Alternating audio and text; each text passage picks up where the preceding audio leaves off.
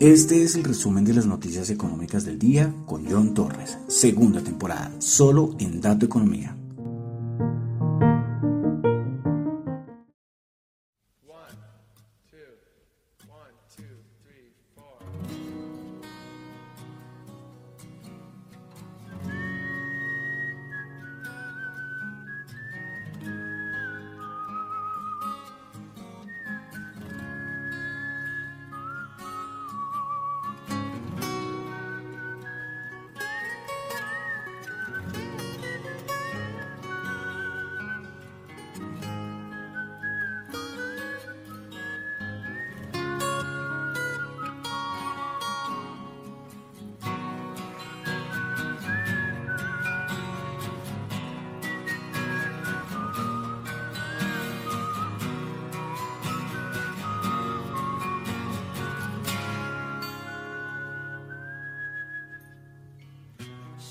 Tear cause I'm missing you.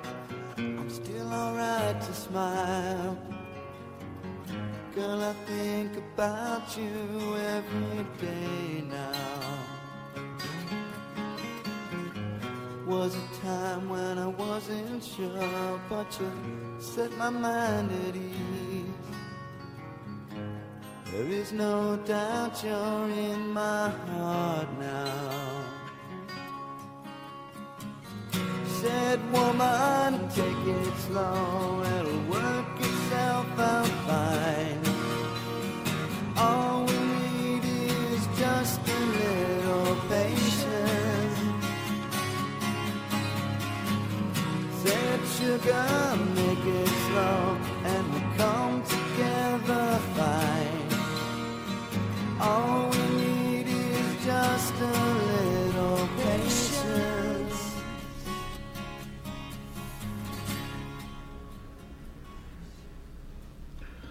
Muy buenas noches, son las 9.06 de la noche de hoy jueves 4 de agosto del año 2022. Mi nombre es John Torres y este es el resumen de las noticias económicas del día. Eh, comenzamos con música de los Guns N' Roses con su canción Patience. Eh, los que llegan al programa por primera vez, los que escuchan el podcast por primera vez, les comento que primero que todo, aquí en el programa siempre se pone música. Siempre se pone música. Pero desde hace unas semanas estamos haciendo un recuento musical, un recorrido musical de 1922 al año 2022. Y llegamos al año 1988. Por eso estamos escuchando a los Guns N' Roses. Escuchemos unos segunditos más antes de iniciar el programa.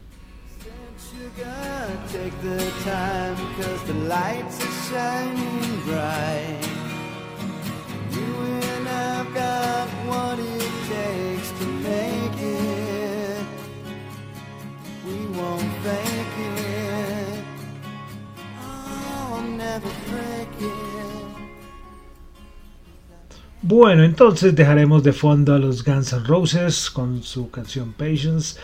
Y bueno, vamos a comenzar entonces con el resumen de las noticias económicas del día. Saludando primero a los que me escuchan en vivo en este momento en Radio Dato Economía, los que escuchan el podcast en Spotify, no olviden calificarlo, ayuda muchísimo. En Apple Podcast, no olviden calificarlo, ayuda muchísimo. En Google Podcast y en la aplicación de streaming descentralizada Tita TV, aunque, aunque los últimos dos programas no han estado en la, en la en la, en la plataforma, en el canal de, Tita TV. Bueno, espero poder resolver esto y no confirmo, no aseguro nada, pero espero que este sí ya esté en, el, en, la, en la página, en la aplicación. Bueno, entonces vamos a comenzar como siempre recordando que lo que yo comento acá son solamente opiniones personales, son solamente opiniones personales, no es para nada ninguna recomendación de inversión.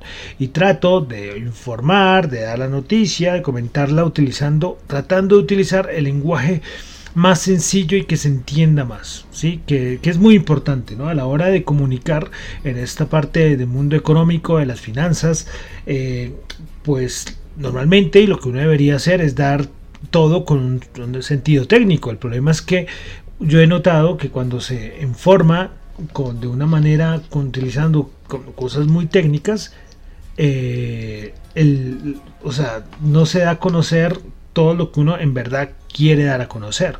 Y, y, la otra persona que no tiene ni idea de economía o de finanzas se queda con la mitad. Entonces, es muy importante la forma de comunicar, ¿no? Y esto es un programa para todos, para el que quiera en cualquier parte del mundo y que hable español, ¿sí? Entonces, imagínense, ¿sí? Entonces, esto no es necesariamente un programa para economistas, ni, ni certificados en finanzas, no, no, no. Yo creo que si ellos pasan por acá, yo creo que se aburren, ¿sí? Porque, porque, bueno, les digo, no utilizo un lenguaje muy técnico y yo creo que alguna vez les había dicho, hace ya varias semanas, no me volvieron a comentarlo, pero hace, hace varias semanas me lo dijeron por última vez y es que me dijeron John, pero tú deberías ser un poco más exacto, más técnico y yo digo no, porque primero que todo nos aburrimos todos y la idea es que todos entiendan, todos traten de entender la noticia. Bueno, entonces comenzamos, comenzamos como siempre con Asia y donde se sigue hablando de lo de Taiwán y China. Esto sigue dando mucho, mucho, mucho que hablar. Eh, primero que todo, hoy por parte del gobierno chino, en las horas de la madrugada, hora colombiana, pues salieron a, decir y a, dar argumentos de por qué estaban haciendo todos estos ejercicios militares. Pues bueno, un representante del gobierno chino dijo que las acciones de China son justas, necesarias y decididas. Señaló también que los ejercicios militares son una advertencia para los provocadores, especialmente a los eh, eh, deceptores, bueno, sí, sí, los deceptores de, bueno, no deceptores, estoy tratando de buscar la palabra, especialmente a los traidores que están en Taiwán y a las fuerzas externas que interfieren en los asuntos internos de China. Todo el gobierno chino sigue dando el mismo mensaje. Ayer también lo dijimos con el ministro de Relaciones Exteriores. Bueno, eh, pues hoy hubo, hubo, movimiento, especialmente en la parte del estrecho de Taiwán. Se dispararon varios misiles, varios misiles y, no eran tanto ejercicios militares. Bueno, la presidenta de Taiwán, eh, Tsai Ing-wen, pues dicen que dijo hoy que ellos no incitan a la violencia, pero que si les toca defenderse, pues se van a defender. El Ministerio de Defensa de Taiwán informó entonces que el día de hoy 22 aviones de la Fuerza Aérea China ingresaron a la zona de defensa aérea de Taiwán. Entonces la situación está calientita. Estados Unidos también hoy lógicamente dio, sus, dio su información y su opinión respecto a lo que está pasando en Taiwán. Pues primero que todo iban a eh, probar un nuevo misil interoceánico, el Minuteman 3, y lo iban a probar, creo que tenían que probarlo hoy o mañana y lo van a reprogramar porque dice que la situación está, está como muy, muy delicada para ponerse a probar misiles de, de este calibre. Eh, Estados Unidos de todas maneras dijo que condena el lanzamiento de misiles balísticos de China hacia Taiwán. Y de todas maneras eh, hay un portaaviones por ahí cerquita de Taiwán y Estados Unidos, el gobierno de Estados Unidos dijo, mejor quédense allá, no se vayan a retirar, porque la idea es que ya se tenían que retirar, pero la cosa está ahí mm, calientita, entonces mejor ahí de lejitos, pero no se muevan de ahí. Entonces, esta es la situación que está pasando entre Taiwán, China y también Estados Unidos, porque Estados Unidos recordemos que todo esto es porque Nancy Pelosi fue a Taiwán. Eh, bueno, pasamos ya a Europa. Eh, Ustedes que normalmente siempre doy el PMI manufacturero, el PMI de servicios y el otro PMI que es importante es el de construcción, pero este no lo doy casi siempre por países. Pero entonces voy a dar el PMI de construcción, pero la eurozona el, último PMI que salió el día de hoy. Pues anterior 47 y quedó en 45.7. Entonces otro sector que no anda bien en, en, contracción. Recuerden, debajo de 50 un PMI es contracción. Bueno, más datos macro en Alemania. Tuvimos los pedidos de fábrica alemanes. Se esperaba menos 0,9 y se obtuvo menos 0,4% el dato mensual. Y el interanual se esperaba menos 9,2% y se ubicó en menos 9%. Bueno, hoy importante, el Banco de Inglaterra subió tipos de interés 0.5 porcentuales hasta 1,75% y esta subida es la mayor subida de tasas de los últimos 27 años de parte del BOE, el Banco de Inglaterra. Bueno, y seguimos con la novela de Gazprom, las turbinas para Nord Stream, bueno, todo esto que ya ayer eh, le, leí el comentario, creo que fue ayer o antier, no me acuerdo, del canciller alemán, y hoy el Kremlin, desde el Kremlin informaron que es que Gazprom quiere tener ya la turbina, ¿sí? Para el Nord Stream 1, pero quiere que los documentos confirmen que no está sancionada. Eh, sí, o sea, es, increíble, ¿no? Lo que de una parte de, la, de los personajes de la historia dice una cosa y los otros otra. También el Kremlin dijo hoy que las sanciones eh, antirrusas están en contra de Rusia, perdón, están dificultando la resolución exitosa del transporte y la reparación de los motores de la turbina por parte de Siemens. Entonces, el gobierno alemán dice que no hay ningún problema, que ellos pueden hacer todos los arreglos, que ellos nos han notificado de todo lo que se queja a los rusos, pero los rusos dicen que, no, que las cosas están difíciles y ya se sabía, ¿no? Cualquier cosita, no sabemos si serán mentiras o serán excusas, pero para demorar y volver a normalizar, entre comillas, el flujo de gas a Europa.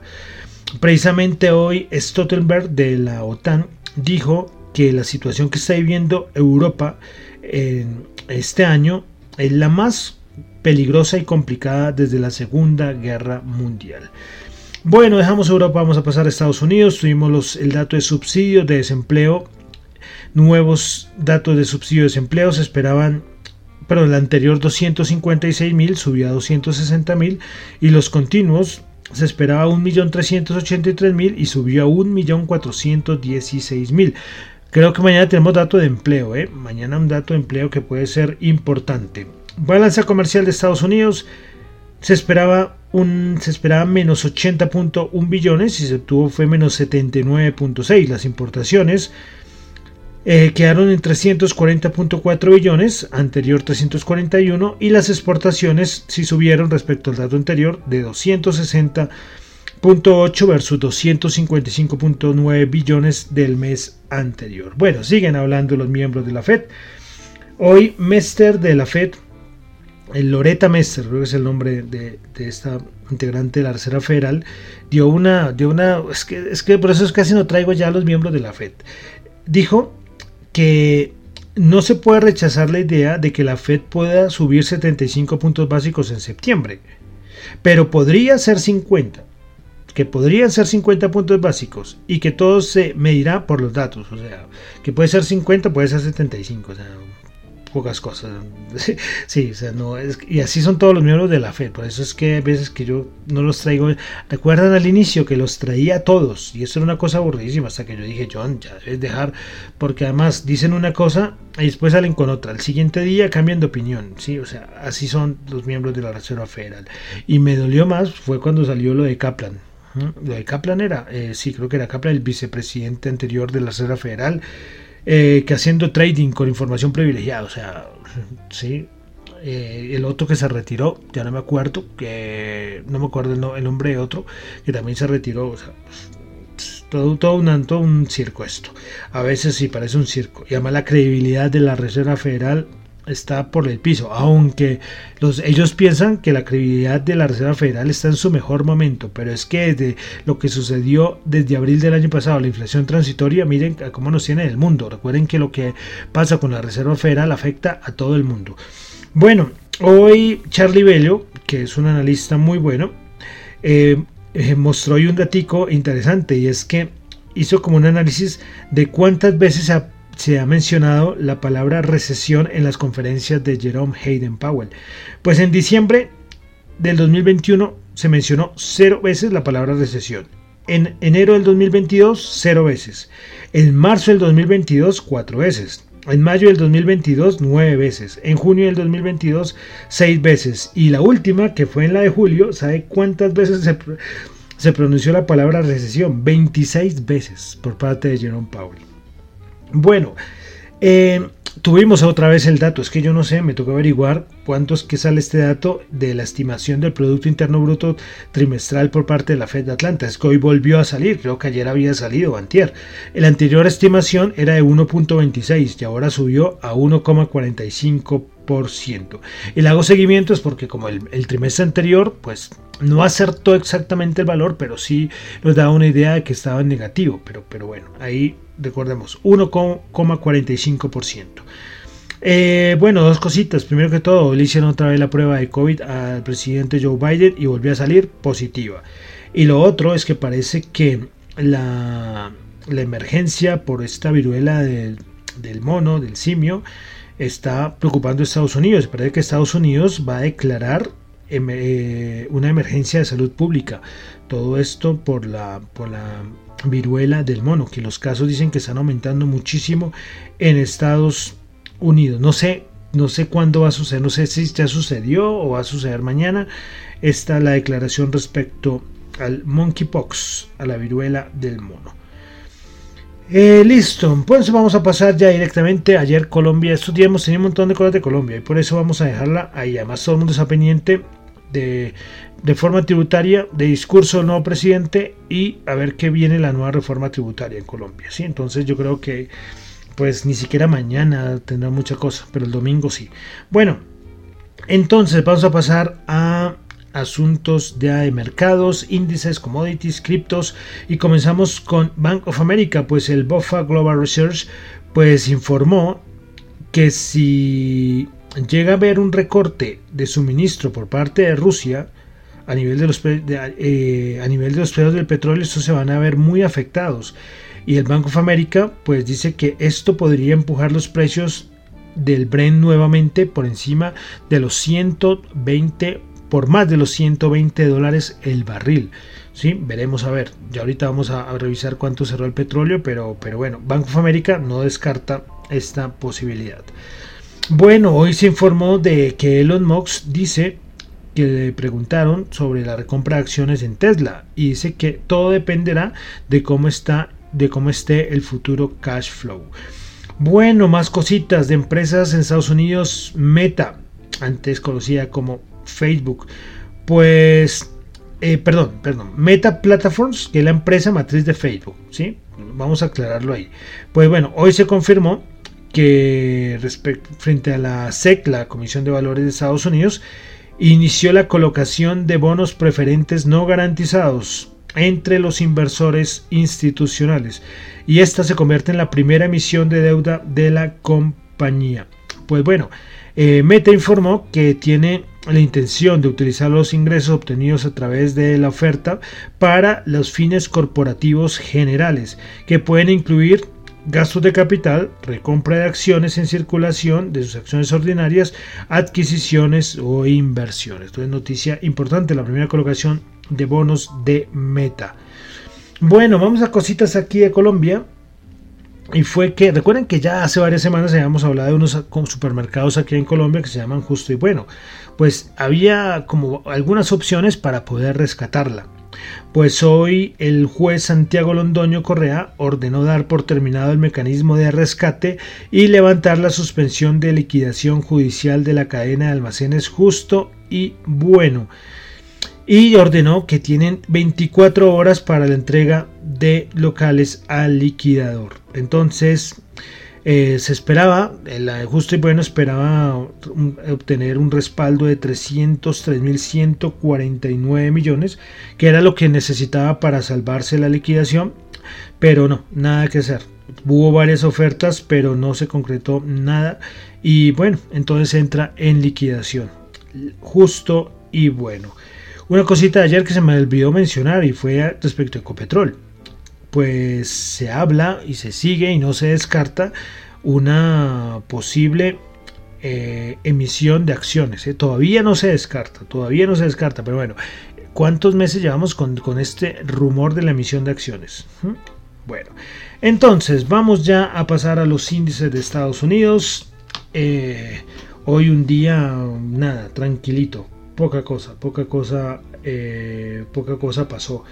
Hoy los cuantitativos que están hablando mucho y opinando, es que me gustan mucho los cuantitativos y los cito mucho acá, es porque los cuantitativos no hacen análisis técnicos, a ellos el análisis técnico no, ellos miran ese análisis cuantitativo, como dirían los analistas, ven la fontanería del mercado, se meten por allá y me gustan las opiniones que dan. Eh, hoy decían respecto al mercado que el SP500 tranquilamente no solamente puede llegar ya a los 4200, sino podría superarlos, pero que no que, que, cuantitativamente eso se ve, pero que el mercado lo que está haciendo es viendo que la Reserva Federal eh, no va a subir más las tasas de una manera agresiva. Y eso es porque la inflación ya, ya tocó su techo y va a empezar a bajar con fuerza. Bueno, lo de bajar con fuerza lo vamos a ver. Recuerden que aunque los siguientes meses el IPC quede en 0%, la inflación se ubicaría en 6%. Y muchos lo dicen que es que estamos eh, que lo que está pasando es que eh, la Reserva Federal yo creo que no le está gustando lo que está haciendo el mercado. Por eso casi todos los miembros de la Reserva Federal, casi todos, no todos, están dando... Eh, dando información o dando declaraciones un poco fuertes en contra del mercado a nivel hawkish y que ellos van a seguir subiendo tasas y que esto todavía no está para bajar bajadas de tasas, bueno, todo ese tipo de información. Pero bueno, el mercado lo va a ver. Algo que está muy comentado y es que hoy, vi un dato, no sé quién lo publicó, lo, compartí en mi cuenta de Twitter, arroba John era que los meme stocks es lo que más ha subido en este último rally que estamos viendo. Y hombre, que suban los meme stocks, pues con, con un mercado como está, con una política monetaria no expansiva, sino todo lo contrario, de, quitar liquidez al mercado, pues no es que sea la mejor señal para, para ver que este rally puede perdurar. Pero hay algo que, que, puede ser positivo para el mercado y es que se dice que los que más están montados en este rally son los particulares. Los particulares tienen un peso inmenso en el mercado estadounidense, pero que hay mucho institucional que se quedó por fuera. Entonces, se podría ver que lo, si le queda algo a este rally puede ser por institucionales que se quedaron por fuera. Eso es algo que, me pareció curioso mencionarlo. Y mañana, dato de empleo. Eh, ¿Qué puede pasar? Un dato muy bueno de empleo no es bueno para las bolsas. Porque esto daría que la Reserva Federal pueda seguir subiendo tasas tranquilamente. Y un dato malo haría todo lo contrario. ¿sí?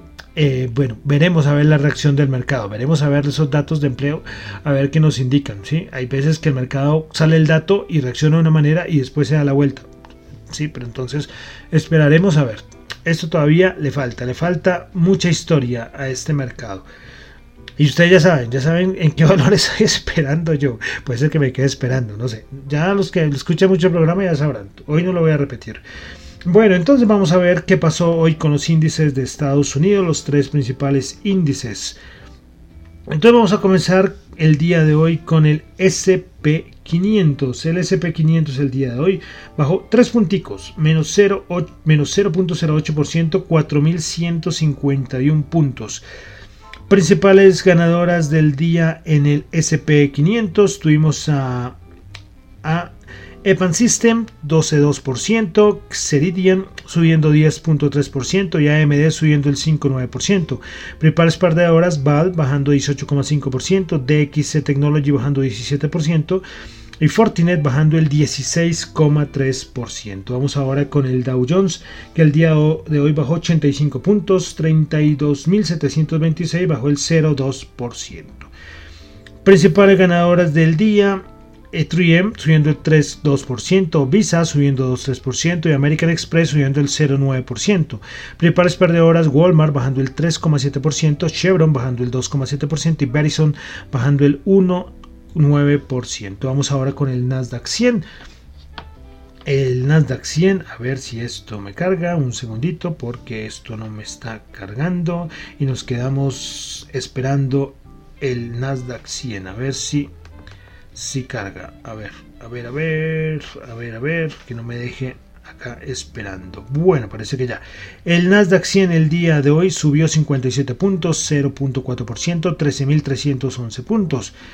Principales ganadores del día tuvimos a Mercado Libre subiendo 16.1%, AMD subiendo 5.9% y Match Group subiendo 5.2%. Principales perdedoras, Fortinet bajando 16.3%, Lucid Brook bajando 9.7% y eBay bajando el 5.1%. Bueno, vamos a ver nuestro VIX, nuestro índice del dólar y la rentabilidad del bono de los Estados Unidos a 10 años. Bueno, comencemos de una vez con la rentabilidad del bono Estados Unidos a 10 años, 2,6, 2,68, perdón, 2,68 se ubica en este momento. Bueno, vamos a mirar el VIX, a ver cuánto está y cuánto cerró el VIX el día de hoy. Se mantiene en 21, se mantiene en la zona del 21, 21,4 bajó 2,3%. Eso que el P500, aunque bajó, pero muy poquito. Y el índice del dólar, el DXY 105.8, bajando un poquito, reconozco que ya estaban 106, es 105, 105,87. Bueno, vamos a pasar a la bolsa de valores de Colombia. El índice Colcap, el MSCI Colcap el día de hoy, subió dos punticos 0,17%, 1281 puntos. Principales ganadoras del día en la Bolsa de Colombia, Cemex subió el 16,8%, algún algo corporativo. Vamos a ver qué, qué hay ahí con ese subidón de 16,8%. Bancolombia Ordinaria subiendo el 5,2% y con concreto subiendo el 3,6%. Principales perdedoras del día, a sorpresa de muchos, Ecopetrol bajó el 4%. Eh, recordemos los excelentes estados financieros, ¿no? pero bajó 4%. Éxito bajó el 3,5% y Fabricato bajó el 2,7%. Bueno, vamos a pasar de una vez entonces a la parte de commodities.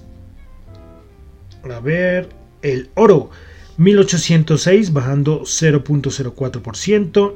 El WTI 88,8 subiendo el 0.3% el WTI ya está ubicado en precios anteriores al inicio de la guerra de Ucrania con Rusia.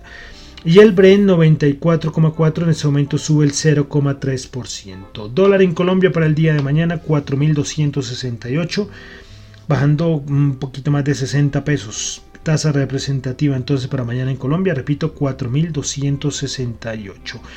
Y entonces vamos a terminar como siempre con los criptoactivos. Los principales criptoactivos por market, cap que ha pasado con ellos las últimas 24 horas. Bitcoin en este momento bajando el 0,8%, Ethereum subiendo el 0,3%, BNB subiendo el 3,6%, Ripple subiendo el 0,4%, Cardano subiendo el 0,1%, Solana subiendo el 0,5%, Polkadot subiendo el 1,1%, Dogecoin subiendo el 1,2% y Polygon Matic subiendo el 0,7%. Bueno, de criptos, de criptos, ¿qué pasó? Hoy tuvimos cositas de criptos. En primer lugar, eh, pues que Meta, que habíamos hablado ahorita de Meta, pues se asoció con Coinbase y Coinbase tiene su propia billetera, la Coinbase Wallet. Pues Meta va a implementar NFT en Instagram en 100 países. Entonces, bueno, lo de los NFTs, ustedes me han escuchado que llevo hablando esto desde el año pasado en los programas.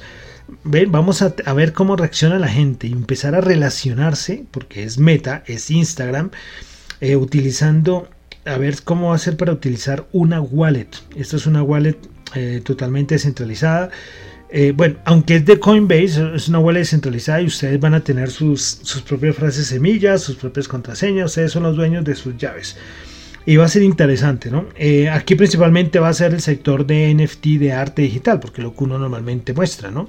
Pero recordemos que hay otros tipos de NFT que también están relacionados con el arte, porque la parte del NFT es la parte estética, eh, que siempre es un dibujo, una figura, una foto, una pintura, ¿sí? cualquiera de estas cosas, pero hay unas que no tienen nada más, solamente mostrar el arte, pero hay otras, recordemos, que tienen mucho más por detrás y tienen otros fines. Recuerden que el NFT no es solamente la imagen, sino lo que está por detrás, lo que no se ve. Eso es lo más importante del NFT. Bueno, precisamente, otro, hablando de NFTs, eh, una compañía de tacos de las principales en Canadá, va a sacar una colección que se llama Tenacious Taco. Y van a hacer una colección de NFTs y que se lo van a dar a varios clientes y van a traer diversos eh, eh, beneficios para los clientes. Entonces eh, ellos van a poder tener descuentos, van a poder canjearlo por recompensas, van a, pueden tener la opción de poder ganar una vida de comida gratis o pagos mensuales. Bueno, van a tener cierta eh, cierta utilidad, ¿no? Entonces los NFTs. Recuerden, como siempre les he dicho, que es que todos los de los NFTs se basan en bases de datos eh, descentralizadas. Entonces, se diferencia, esa es la principal diferencia con bases de datos centralizadas. Por ejemplo, si ustedes cogen, eh, yo qué sé, los puntos Colombia, que aquí usamos en, Colombia, los puntos Colombia, o los Life Miles, o estos sistemas de de recompensa para cliente que a ti te suman puntos ¿sí? son también te dan beneficios pero estos están en bases de datos eh, centralizadas entonces los dueños de eso no son de cierta manera los, los clientes sino que eso lo maneja una base de datos centralizada ¿sí? Mientras que aquí en los NFTs cambia la cosa un poquito, ¿sí? Todo se basa en una tecnología o en una red distribuida que es descentralizada pero de cierta manera, entre comillas, la, función es muy parecida, muy, muy, muy similar, ¿sí?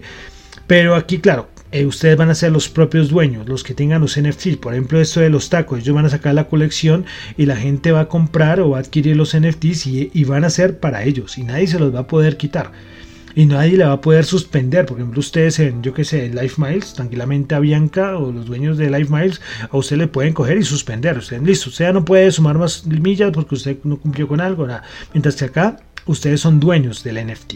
¿Listo? Entonces, acá tenemos dos casos interesantes que vamos a tener con NFT de arte digital principalmente, que los que vamos a tener en Instagram, y otro uso, que es por ejemplo el que está teniendo esa compañía de tacos. Es solamente dando un ejemplo de los diversos usos de NFT. No hay que quedarse solamente con los NFT del arte digital, del muñequito, ¿no? Porque, porque eso no, es, es, mucho más, es mucho más, ¿sí? Si a ustedes les gusta una pintura muy bonita y está en NFT, pues se la compran. Pero ahí solamente está haciendo parte del NFT de arte digital. Pero si compra unos NFTs que tienen un privilegio, tienen un permiso, por ejemplo este de los, de los tacos, pues ven que hay otra, otra usabilidad de los NFTs. Bueno, eh, cositas más de los criptos, me estoy alargando hoy. Eh, hoy otra noticia importante y es lo de BlackRock. Pues BlackRock, BlackRock, recordemos, BlackRock de los que sos la banca privada, la, banca de inversión más importante del mundo o de la más importante, pues asoció con Coinbase para ofrecer acceso a criptos a inversores institucionales. ¿Qué tal? ¿Qué tal? Donde vamos ya con las criptos. No importa la situación del mercado. BlackRock asociándose con Coinbase. Bueno, y precisamente eh, voy a cerrar con unas declaraciones de Pictet. Pictet es un banco privado especializado en gestión de activos y patrimonio que lleva más de 100 años en el mercado. Y es que eh, cerro con esta frase que dijo, le dijeron desde Pictet. Las criptomonedas los, bueno, voy a colocarlo. Los criptoactivos serán una clase de activos que no podemos ignorar. Pero hoy en día no creo que haya lugar para los banqueros privados y las carteras y las carteras de las bancas privadas y que se puedan juntar con los criptoactivos. Entonces, ellos dicen que las criptomonedas es algo que no se puede ignorar, pero que ellos pueden, pueden ver que va a ser, o sea, eh, ellos, para ellos no hay campo para las dos cosas, de cierta manera. Entonces, eh, bueno, miraremos a ver, a ver qué pasa. ¿sí? Bueno, y ya, no más, no más carreta por el día de hoy. Con esto termino el resumen de las noticias económicas del día de hoy. Eh, recordando que lo que yo comento acá no es para nada ninguna recomendación de inversión, son solamente opiniones personales. Si les sirve algo lo que les digo acá, maravilloso, maravilloso. Bueno, mi nombre es John Torre, me encuentran en Twitter en la cuenta arroba Chu. También me encuentran en la cuenta de la emisora arroba eh, datoeconomía R. Para asuntos de la emisora radio datoeconomía arroba gmail.com y también mi otra cuenta arroba datoeconomía. Bueno, entonces, cerramos con musiquita y vamos a cambiar totalmente de ritmo, ¿eh? Vamos a cambiar de ritmo totalmente. Recordemos que en nuestro recorrido musical estamos en el año 1988. Normalmente este tipo de música la coloco los fines de semana, pero hoy tocaba porque es que en el año 1988 salió un álbum tremendo, tremendo, de un compositor de un cantante colombiano muy famoso que pronto en algunos lugares, yo creo que en México sonó mucho, en algunas partes de Centroamérica, Ecuador, Perú, de pronto en otros lugares no fue tan famoso, pero, pero es una persona brillante. Él falleció creo que fue en el año 2011. Pues en el año 1988, perdón, 1988, salió un álbum que se llama Fuego en mi mente. Este álbum tiene más o menos como 12 canciones, y en las cuales creo que 9 fueron hit, pero hit, hit, hit. Pues estamos hablando del señor Joe Arroyo. Joe Arroyo, el famosísimo Joe Arroyo. Y como les digo, este álbum, por eso es que hoy, que no es un día que, de fin de semana, que nos suele colocar un poco música latina, más, diferente ritmo, eh, hoy es jueves, pero vamos a cerrar con una de sus canciones más famosas. Como les digo, este álbum tiene, todas son hit, todas son hit. Pero vamos a cerrar entonces con el señor Joe Arroyo, con su canción La Noche. Muchísimas gracias.